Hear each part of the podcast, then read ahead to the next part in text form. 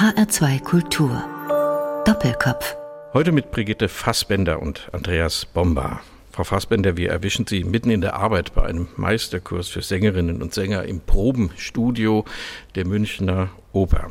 Das ist Ihr Haus. Hier haben Sie 35 Jahre lang Ihre musikalische Heimat gehabt, dann 25 Jahre Regie geführt. Das dauert bis heute an jetzt auch noch Meisterkurse. Das haben Sie, glaube ich, auch schon sehr lange gemacht. Erinnern Sie sich mal zurück, als Sie angefangen haben in München, Anfang der 60er Jahre. Hat es da auch sowas gegeben, nee. dass eine berühmte Sängerin, eine Ikone ihrer Zeit sich um junge Sängerinnen und Sänger kümmert? Nee, leider war das damals mit den Meisterkursen noch nicht so gang und gäbe, wie das heute, heutzutage ist. Aber wir jungen Sänger haben natürlich von den großen Sängerinnen und Sängern, die um uns herum waren und mit denen wir ja auch schon auf der Bühne stehen durften, viel gelernt. Ich habe immer wie ein, wie ein Schießhund aufgepasst auf alles, was da um mich herum passierte. Und da war so manches dabei, wovon man doch sehr viel lernen konnte. Haben Sie die manchmal auch gefragt, wie technisch manches so geht? Also zum Beispiel Fritz Wunderlich, das war ja ein wunderbarer Kollege, mit dem ich sehr viel gesungen habe und wir haben oft über technische Dinge gesprochen. Wunderlich war ein glänzender Techniker, der wusste ganz genau, was er macht. Das war nicht nur Naturstimme, das war wirklich bewältigtes Können und Wissen. Gibt es heute mehr Sänger als früher? Ist die Breite größer? Ja, na, durch die Globalisierung kommen sie natürlich von überall her. Ich meine, es gab früher auch, die kamen alle aus, aus Russland und aus Amerika vor allem. Und jetzt ist ja auch sehr viel Korea und China und Japan unterwegs. Der ganze Ostblock und so weiter. Also, ob es mehr sind, weiß ich nicht. Ich, was ich allerdings merke, ist, dass der deutschsprachige Nachwuchs nicht so beachtet wird. Ich glaube, dass da auch manches zu entdecken wäre, aber es ist wahrscheinlich leichter und schneller zuzugreifen bei all den internationalen Leuten, die kommen. Wir haben in Deutschland 25 Musikhochschulen. Ich weiß, viel zu viele. Wo Gesang unterrichtet wird. Und da kommen zu wenige Leute oder haben die keine Lobby? Ich sag mal, gibt es zu wenig? Da kommen einfach zu wenige Leute. Das schon. Also gerade, ich meine, ich gebe so viel Meisterkurse, wo ich auch dann deutschen Nachwuchs kennenlerne und mache auch ab und zu an Hochschulen Meisterkurse. Da ist schon ab und zu mal was dabei, das ist klar, aber da gibt es schon auch Einschränkungen. Die kommen einfach besser ausgebildet aus England und aus Amerika und aus Korea und das ist, ist ein großer Unterschied. Vielleicht auch anders motiviert? Auch das und vor allem kostet das wahrscheinlich auch Geld, nicht? Was die müssen bezahlen für ihr Studium. Und äh, dann nimmt man das wohl etwas ernster. Und sie werden auch vermutlich nicht so überflutet, wie das in deutschen Hochschulen äh, oft der Fall ist, dass das, was am wichtigsten ist, der Gesangsunterricht, der findet dann ein oder zweimal in der Woche statt, mit 45 Minuten Lektionen. Und ansonsten muss man andere Dinge offensichtlich machen, nicht? Und äh, die Konzentration auf das Wesentliche geht dabei auch ein bisschen verloren. Also die sogenannten Nebenfächer, die ja. an deutschen Musikhochschulen. Die sind wichtig. Werden, ja. Aber das Wichtigste ist natürlich der Gesangsunterricht. Wie ist das denn mit der Sprache? Sie sprechen die asiatischen Sänger an, also viele Koreaner, die ja in, an deutschen Opern, nicht nur deutschen, überhaupt international unterwegs sind, die im Grunde als Muttersprachler weder Englisch noch Italienisch noch Spanisch noch Deutsch, das sind so die Hauptsprachen des Opernrepertoires, beherrschen. Wie sehen Sie dieses Sprachproblem? Wenn Sie brennen für das, was Sie machen, wenn Sie brennen für den Gesang dann und hier sind, dann wissen Sie schon, dass Sie diese Chance wahrnehmen müssen und bemühen sich sehr. Manche natürlich bleiben faul, das, äh, und die gehen ja auch ganz schnell wieder zurück, nicht? Aber ich kenne sehr viele koreanische Sänger, die sich sehr bemühen, gut, gut Deutsch zu lernen und zu sprechen und zu verstehen, was sie auf der Bühne zu verkörpern haben. Auch bei den Chinesen ist das genauso. Ja. Wenn Sie in diesem jugendlichen Alter eine Rolle bekommen haben auf einer Bühne, vielleicht auch gegen andere Konkurrentinnen, die sich vielleicht auch Hoffnung gemacht haben, bestimmte Rollen zu bekommen. Wie sieht man sich in einem Ensemble in jungen Jahren? Also ich kann mich nicht an große Konkurrenzkämpfe erinnern. Das Münchner Ensemble, damals als ich angefangen habe, war riesig. Da war jedes Fach, äh, ich weiß nicht, wie viel Mezzosoprane es gab oder wie viel Tenöre, es war jedes Fach großzügig bestückt. Dazu kamen Gäste, dann waren es die arrivierten Sänger des Hauses und, und Newcomer, uns Anfänger.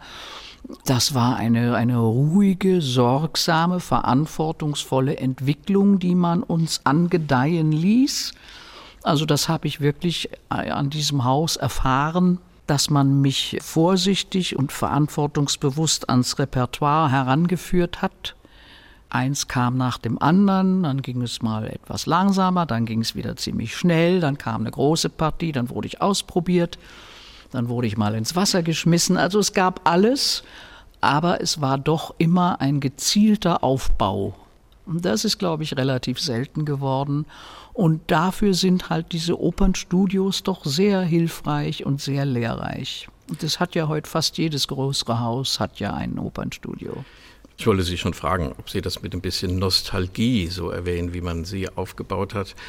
Naja, es gibt nicht mehr so furchtbar viel wissende Intendanten, glaube ich. Die hören eine Stimme im Ist-Zustand aber sie machen sich nicht klar, was unter Umständen aus dieser Stimme werden könnte, wenn man sie vorsichtig behandelt. Was für, es gibt ja wenig Langzeitkarrieren heutzutage. Es gibt halt so viele, stehen schon immer in den Startlöchern und man kann ja irgendwie, das ist aber schon lange und ist auch ein Klischee, aber es ist tatsächlich so, wir sind so ein bisschen Wegwerfware geworden wenn wir ausgesungen, ausgepowert sind. Und ich habe wahnsinnig viele Ruinen gehört, junge Sänger, auf die nicht aufgepasst wird. Ja, stehen ja schon die Nächsten da, dann verhetzt man halt den Nächsten. Es hat sich nicht viel geändert. Das war früher auch schon so. Aber man braucht als junger Sänger sehr viel Verantwortungsbewusstsein für sich selbst. Man muss seine Grenzen kennen, dass man sich nicht übernimmt. Man muss wissen, dass die Stimme sich ruhig entwickeln müsste.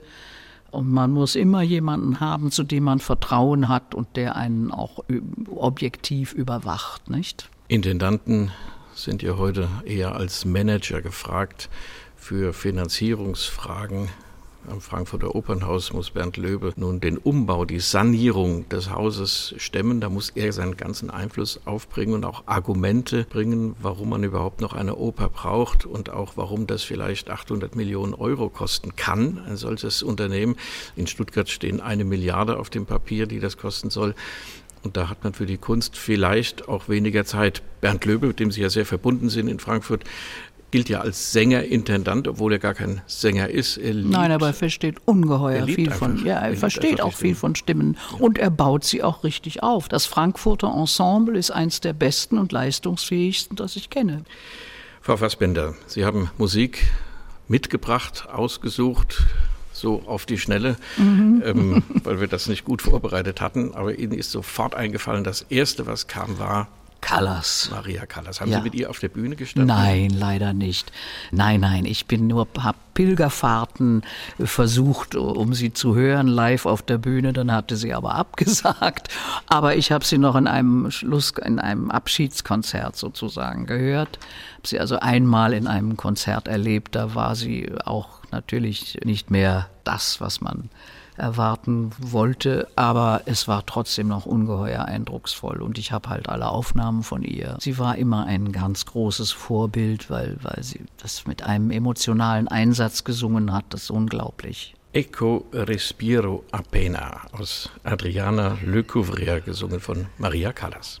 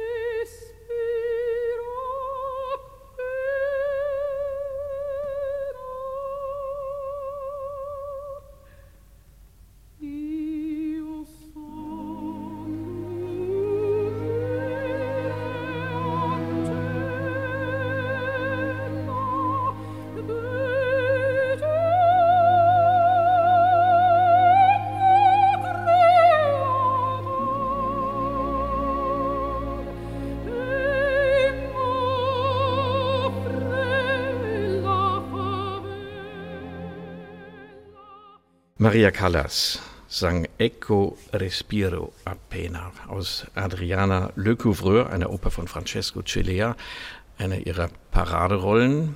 Brigitte Fassbender zu Gast in Doppelkopf in H2 Kultur auf der Probebühne im Probestudio der Münchner Staatsoper, wo Sie, Frau Fassbender, ich glaube 1961, 61, vor 58 Jahren, als 22-jähriges Mädchen, muss man 21. sagen, 21-jähriges Mädchen ins Wasser geworfen wurden, ihr mhm. Debüt hatten. Sie haben eine Biografie, nein, Memoiren ja. geschrieben, keine ja. Biografie, das ist ein kleiner Unterschied. Und da beschreiben Sie, dass Sie eigentlich Ihre Stimme verborgen haben. Ihr Vater war ein bedeutender Bariton seiner Zeit, also auch ein mhm. gefeierter mhm. Opernsänger. Und Sie haben dem nie vorgesungen, sondern ein Tonband geschickt und dazu geschrieben, das bin übrigens ich. Ich, ja. Mhm. Warum? Ich war einfach zu scheu. Ich habe ich hab das auch nicht glauben können. Ich habe also als Kind meine Stimme quasi entdeckt und das war so anders als sonst Kinderstimmen und das war mir unheimlich. Und ich habe das geliebt irgendwo, aber ich hatte eine große Scheu davor und habe das einfach wieder vergraben, bis es sich dann Bahn brach, als es zum Berufswunsch kam. Ich wollte ja immer meiner Mutter nacheifern, Schauspielerin werden. Und dann wusste ich aber, dass ich da diesen merkwürdigen Schatz in mir trage. Und dann habe ich das eben nochmal ausprobiert und siehe da, das hatte sich doch auch entwickelt. Und dann habe ich den Mut gehabt, zumindest mal ein Tonband aufzunehmen mit einer Schulkameradin, die mich am Klavier dann begleitete, ein bisschen Klavier spielen konnte. Und dann habe ich das meinem Vater geschickt und habe ihn gefragt, lohnt sich das? Und er war sehr glücklich. Dass, äh, also geschickt deshalb, weil Ihr Vater in Nürnberg damals Ja, der lebte damals. Und also, Sie waren noch in Berlin. ich habe in Berlin ja. die Schule fertig gemacht. Mein Vater war Oberspielleiter in Nürnberg und an der Oper und hat dort Regie geführt und auch selber noch viel gesungen und hat auch eine Klasse am Konservatorium gehabt. Also er war auch schon ein bedeutender Lehrer auch. Ja, und dann äh, ging es los. dann dachte ich, für die Opernbühne kann ich ja meine schauspielerische Ambition auch ausleben. Und ähm, da ich auch viel Konzert singen wollte, äh, so, dann habe ich das alles so verbinden können. Was hat denn Ihr Vater gesagt? Wie hat er reagiert? Ja, der war glücklich. Der hat, der war, der hat gesagt, ja, das ist ein schönes Material. Du musst mir natürlich richtig vorsingen, aber das ist ein schwerer Beruf. Aber wenn du das wirklich willst, dann machen wir das. War das so sachlich? Ja, es war relativ sachlich. Hat natürlich mir schon klar gemacht, äh, dass das ein Beruf ist, der, das wusste ich ja auch von ihm, der viele Opfer fordert quasi und der die Nerven fordert und dass das kein gewöhnliches Leben ist, was man dann führt, sondern dass das schon viele Höhen und Tiefen durchmacht, die viele Reiserei und so. Das, das war, wenn, wenn man es denn schaffen sollte, nicht? Ja, da möchte ich nachher noch drauf kommen, mm. auf mhm. den Jetset mm. rund um mm. den Opernbetrieb. Ja, also mein Vater hat mich schon auch gewarnt, aber er hat gesagt, wenn du brennst, wenn du das wirklich willst, das Material lohnt sich, das äh, machen wir. Ja. Er war froh. Ich habe mal von einem Sänger gehört, ich gehe ja gelegentlich auch gern in solche Kurse, um mal zu hören, wie mhm. junge Stimmen sich entwickeln, was Sänger ihnen sagen. Der Lehrer sagte damals, du musst deine Stimme lieben. Das ist das Wichtigste. Also wenn man singt, dann hört man ja, wenn man es aufnimmt, hört sich das ja ganz anders an, als wenn man es für sich hört. Und dieser Moment, wo man zum ersten Mal seine Singstimme hört, die aufgenommen ist, das muss man mögen. Sonst, mögen, geht, man, ja. sonst geht man gehemmt auf die Bühne und traut sich nicht, weil das nicht das Vertraute ist. Können Sie das nachvollziehen? Ja, das kann ich nachvollziehen. Vor allem ist der Prozess, wenn man denn singen kann. Ich sage immer, das Singen ist ein Handwerk. Man muss sein Handwerk beherrschen. Erst dann allmählich kann man sich äh, eine künstlerische Aussage zutrauen. Das kann man nicht, wenn man nicht sein Handwerk beherrscht. Dann ist man vielleicht ein Stimmbesitzer, aber man ist noch kein Könner das Handwerk, den, der Prozess des Singens, der körperliche Prozess des Singens, das muss man lieben. Man muss den körperlichen Einsatz lieben, auch den leibgeistigen und seelischen, selbstverständlich, das muss man lieben. Ja, und das geht ja Hand in Hand. Also mit seiner Stimme muss man gut befreundet sein. Arbeit, Disziplin und Lebensführung. Das schreiben Sie irgendwo in Ihrem Buch. Das sind die Dinge, die man beherzigen muss als Sänger. Lebensführung. Sie haben ein unstetes Leben, auch nicht nur durch das Reisen, sondern auch Sie treten auf, wenn andere Freizeit haben. Also eine Wagner-Oper dauert sechs Stunden ja. mit Pausen. Ja, es gibt kein Zeit, Wochenende mal. Wo andere Leute sich ja. entspannt zurücklehnen.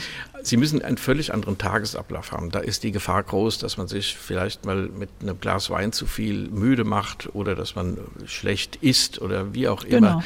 Wie umgeht man das? Wie Kann man nicht umgehen. Muss man, muss man alles ausprobieren. Also äh, ich habe immer unter großem Lampenfieber gelitten und wusste nie zum Beispiel an einem Tag von einer Vorstellung oder von einem Konzert, was ich essen sollte und habe alles ausprobiert. So leicht wie möglich habe ich dann festgestellt. Möglichst vegetarisch und so leicht wie möglich, also Kohlenhydrate und so, nicht, nicht irgendwas Beschwerendes. Ja, das, das muss man alles ausprobieren und am eigenen Leibe durchmachen und allmählich äh, findet man vielleicht dann einen Weg oder manchmal auch nicht. Also ich habe da keine guten Erfahrungen mit mir gemacht, dass ich da einen Weg gefunden hätte, der mir das Lampenfieber erleichtert. Außer eben, wie gesagt, wenn man sein Handwerk beherrscht und allmählich eine, sich eine gewisse Souveränität aneignet, dem Publikum gegenüberzutreten und gewappnet zu sein. Es gibt ja auch Sänger, die solches Lampenfieber haben, dass man die auf die Bühne schieben muss. Und mhm. kaum sind sie draußen, mhm. ist das alles vergessen und sie sagen, die beglücke ich jetzt, diese Menschen. Und wenn man wieder rausgeht, dann sagen sie, ich war heute nicht gut, ich war heute nicht gut, wie schrecklich. Mhm. Wenn man draußen gefeiert wird. Woher kommt denn sowas? Ja, das sind pausenlose Selbstzweifel. Man, man, erwartet immer mehr von sich, als man vielleicht geben kann. Also es ist ja nicht umsonst der alte Sängerwitz, dreimal im Jahr bin ich gut bei Stimme, aber dann habe ich nicht zu singen. Nicht? Das ist, man ist so abhängig von jeder Tagesdisposition. Und immer wieder muss man sein aller, allerbestes geben. Man muss immer 1000 Prozent geben. Allmählich macht man sich klar, dass man für ein Publikum da ist und dass die viel Geld bezahlen, um einen zu hören. Und das ist eine Riesenverantwortung, die man immer mit rausnimmt. Nicht? Und manchmal kann man das gar nicht glauben und manchmal denkt man eben, man war nicht gut genug. Das ist mir oft so gegangen. Und wie geht man dann damit um? Furchtbar ist das. Macht traurig. Am nächsten Tag steht ja, die nächste dann, Aufführung an. Ja, ja, aber dann versucht man es eben wieder. Es sind dauernd Herausforderungen, ununterbrochene Herausforderungen, denen man sich stellt. So habe ich den Beruf jedenfalls empfunden. Und wie hält man das so lange durch? Naja, ich habe es ja gar nicht so lange. Ich habe ja rechtzeitig aufgehört, als ich das Gefühl hatte, meinen eigenen Ansprüchen nicht mehr gewachsen zu sein, habe ich aufgehört. Ich wollte das waren nicht knapp 35 Jahre. Also das naja, ist das ja gut. Ich meine, das war aber üblich. Das war eine ja. übliche normale Karriere damals. War das eine Entscheidung von jetzt auf gleich? Nein, äh, ja, an sich schon. Aber ich hatte mir immer vorgenommen, nicht einen Abstieg erleben zu wollen, nicht zurückzutreten in die zweite Reihe. Und ich wollte auch nicht alt werden auf der Bühne. Ich hatte, mich haben die alten Rollen nicht gereizt. Und dann hatte ich mir ja doch dieses Regiestandbein schon mächtig erarbeitet. Ich habe ja schon Regie geführt, als ich noch aktiv sang. Es war auch ein Grund, äh, dann die Fronten zu wechseln, weil diese Kombination mal auf der Bühne, mal vor der Bühne, es war etwas schwierig. Aber da hatte ich natürlich eine wunderbare Alternative. Ja, und dann fand ich vollkommen richtig aufzuhören, wenn ich Schwächen merke, die noch kein anderer merkt. Ja, Sie haben am Anfang Januar 1995 an alle Ihre Freunde Partner, Agenten, Veranstalter, Opernhäuser mhm. einen Brief geschrieben, wo ja. drin stand, ich höre auf. Ja. Haben Sie da Reaktion drauf Natürlich. Bekommen? Und wie hießen die? Ja, naja, also ich meine, die Agenturen konnten nichts machen, die mussten sich damit abfinden, die Intendanten auch, aber die zum Teil das Publikum, da habe ich schon auch böse Briefe bekommen. Die hatten dann auch schon Karten sich besorgt für Ausstehendes oder Reisen gebucht oder so. Es gibt ja doch Reisefans, ja. nicht? Mhm. Da habe ich dann schon, wie können Sie uns im Stich lassen und warum denn und so. Also das gab es auch. Ja. Hatten Sie solche, solche Groupies, wie ich die bei Pavarotti mal erlebt habe? Ja, ja. Dann im Parkett saßen, wenn er irgendwo auftrat und Bilder zeigten, wie er Spaghetti essend hm. in irgendeinem Lokal in Anführungszeichen missbraucht wurde von seinen Fans, die sich dann um ihn gruppierten und Bilder machten. Gab es das bei Ihnen auch? Naja, es gab Leute, die sich im selben Hotel einquartiert haben und äh, rausgekriegt hatten, wo ich wohnte und dann irgendwie überall rumstanden und saßen, um, um mich zu beobachten, wenn ich aus meinem Zimmer kam oder so. Das gab es schon, aber mit Bildern kann ich mich jetzt nicht erinnern. Es gab Leute, die meine Frisur, meinen Schmuck nachgemacht haben und das gab es schon, ja. Es gibt da alles. Machen wir wieder Musik, Frau Fassbender. Sie lieben den Pianisten Oscar Peterson. Peterson. Ich liebe Jazz und besonders Klavierjazz und habe ein bisschen was von Oscar Peterson mitgebracht.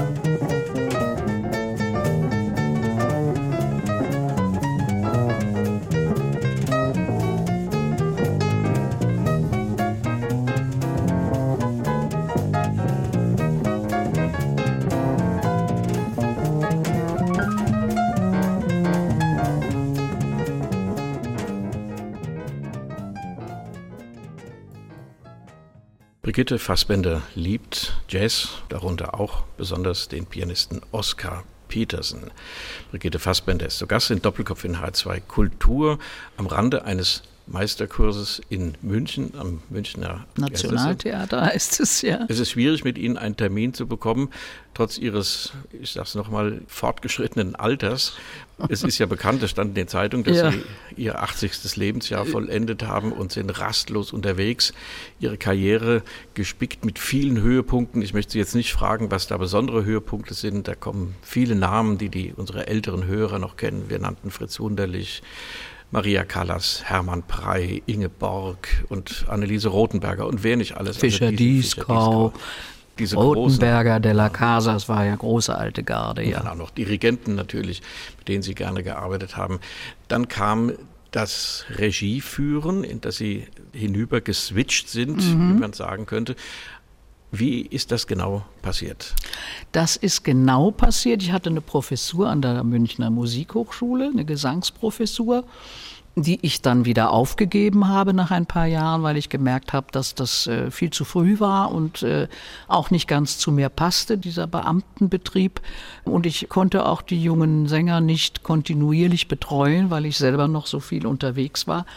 Aber in dieser Zeit ergab es sich, dass ich mit der Oper, mit dem Opernstudio, mit der Opernklasse eine Inszenierung machen durfte und äh, da habe ich einen Double Bill, also einen Doppelabend nennt man das, Double Bill, zwei kleine Einakter gemacht. Und das hat ein deutscher Intendant eines kleinen Hauses gesehen und hat mich eingeladen, an seinem Haus zu inszenieren. Und da habe ich zugegriffen. Was war das? Das war La Cenerentola auf Deutsch. Und das hatte ich aber nie gesungen, die Rolle. Also es war für mich quasi ein neues Stück was ich besonders geschätzt habe. Und ganz frisch und auch mit unbelasteter Fantasie konnte ich rangehen, nicht, nicht belastet mit alten Bildern von alten Inszenierungen mhm. oder so. Das ich, war mir nicht vertraut, das Stück. Und das ging gut. Und dann bot er mir das nächste Stück an. Das war Zauberflöte.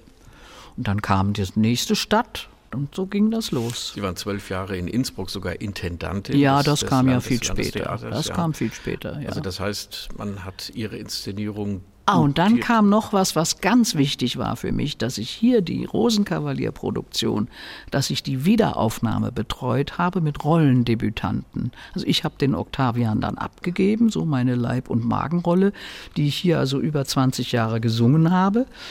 Und dann habe ich gesagt, ich, ich biete mich an, lassen Sie das ein Jahr liegen und ich biete mich an, dann eine wieder.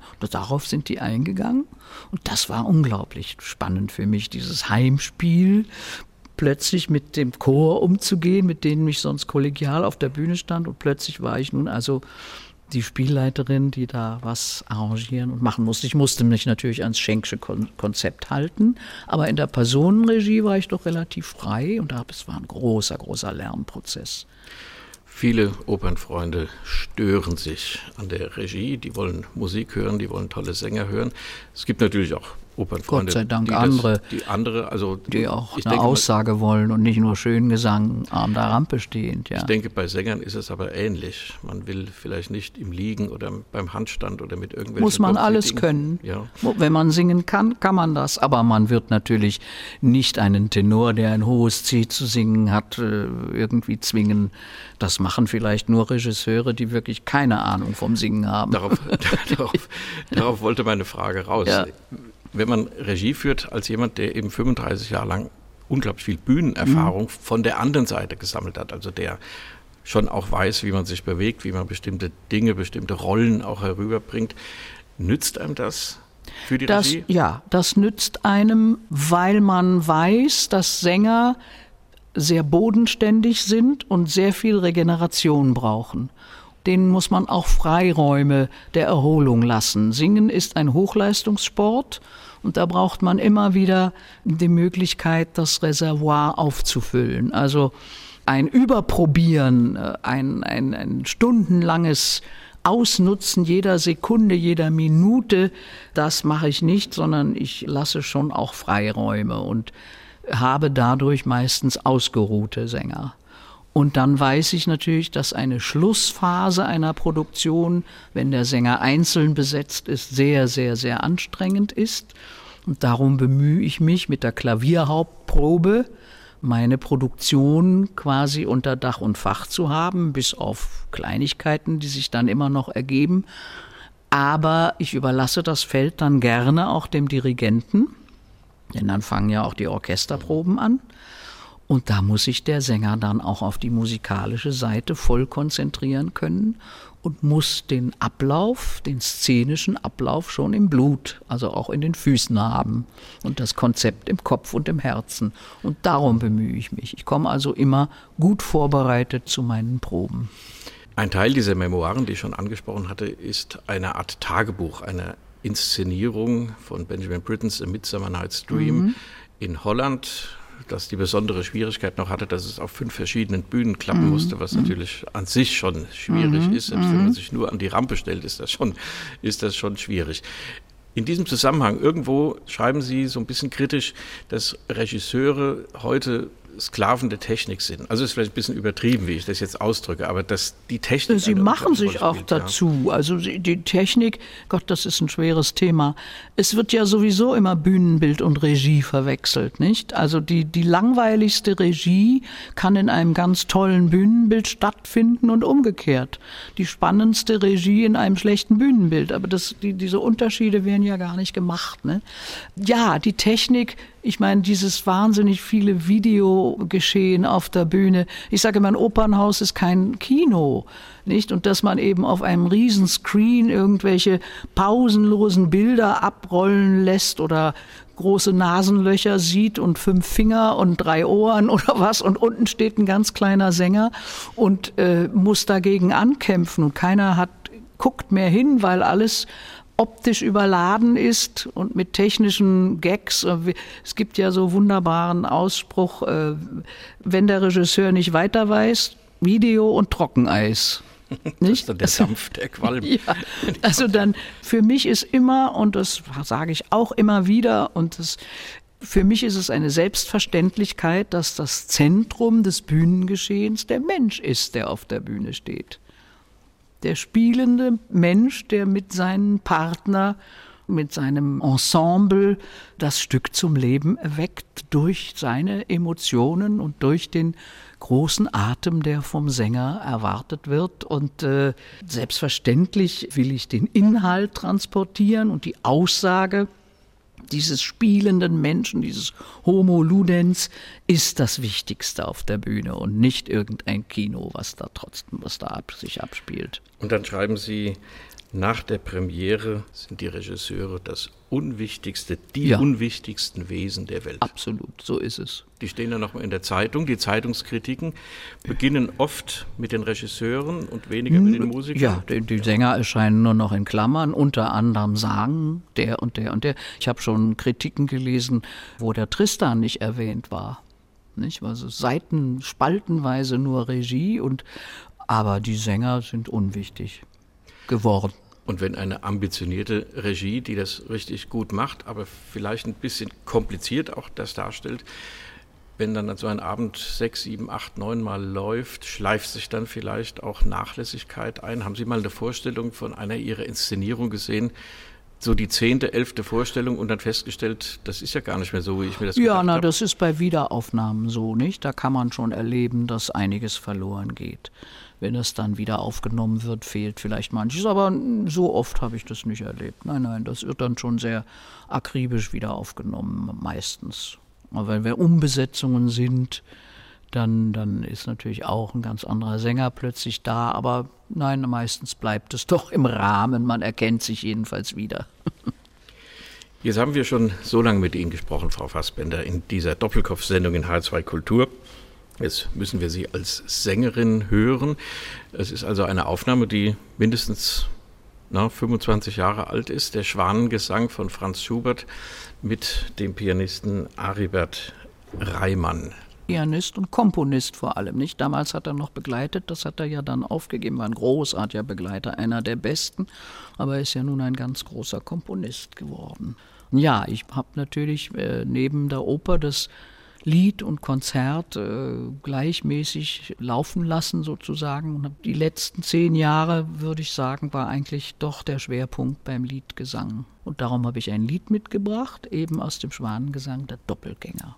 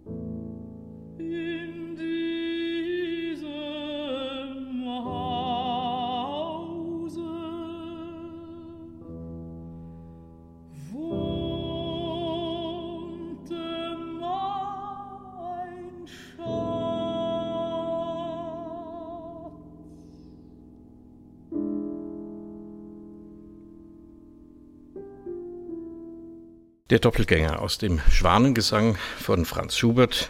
Brigitte Fassbender war die Interpretin und Aribert Reimann, der Pianist, in dieser schon älteren Aufnahme. Älter deshalb, weil Sie, Frau Fassbender, ja seit nun 25 Jahren, ich runde das mal ein bisschen, nicht mehr auf, sondern für die Bühne arbeiten, als Regisseurin und auch als Ausbilderin, als Lehrerin für begabte junge Sängerinnen und Sänger.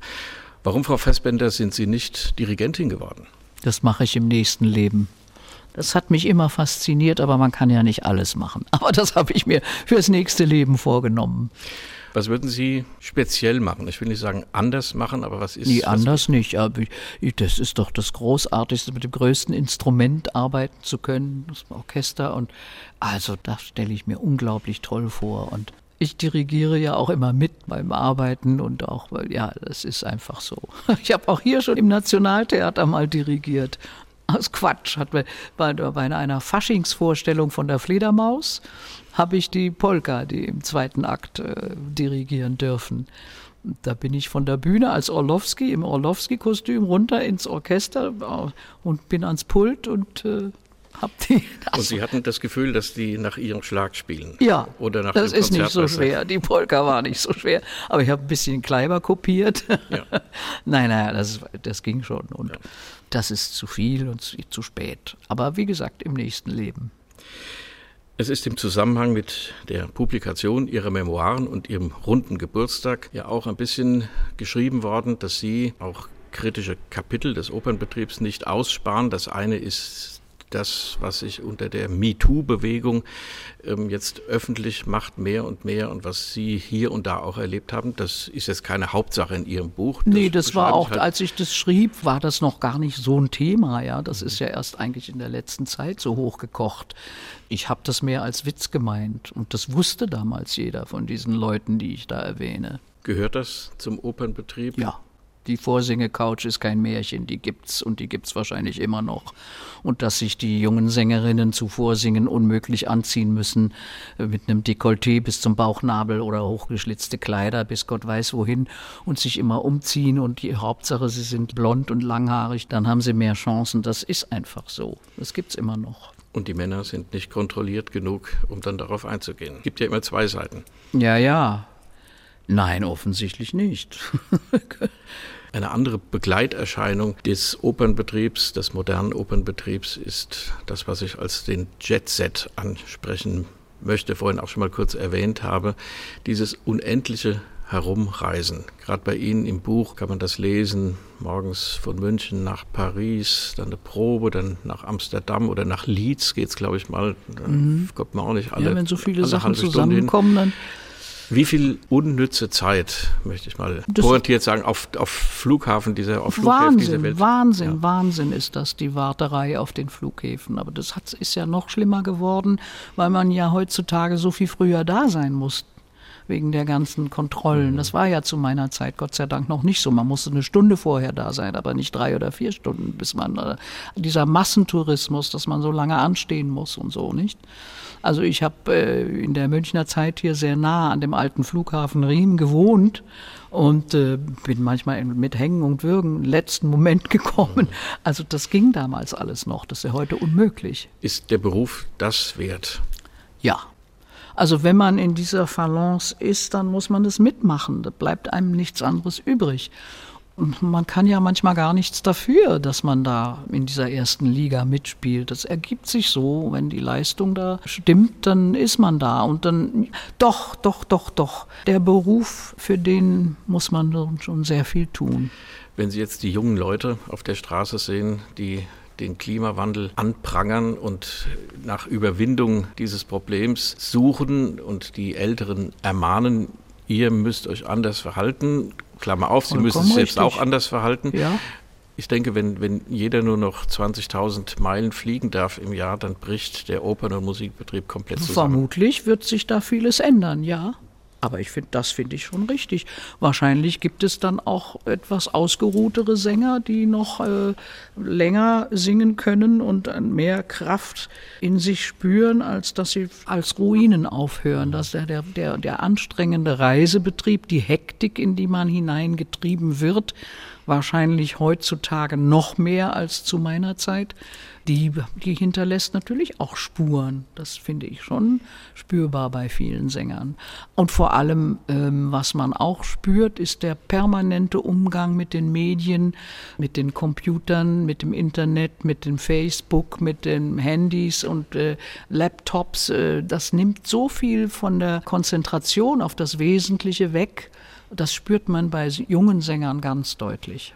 Haben Sie Ihr Faxgerät noch zu Hause?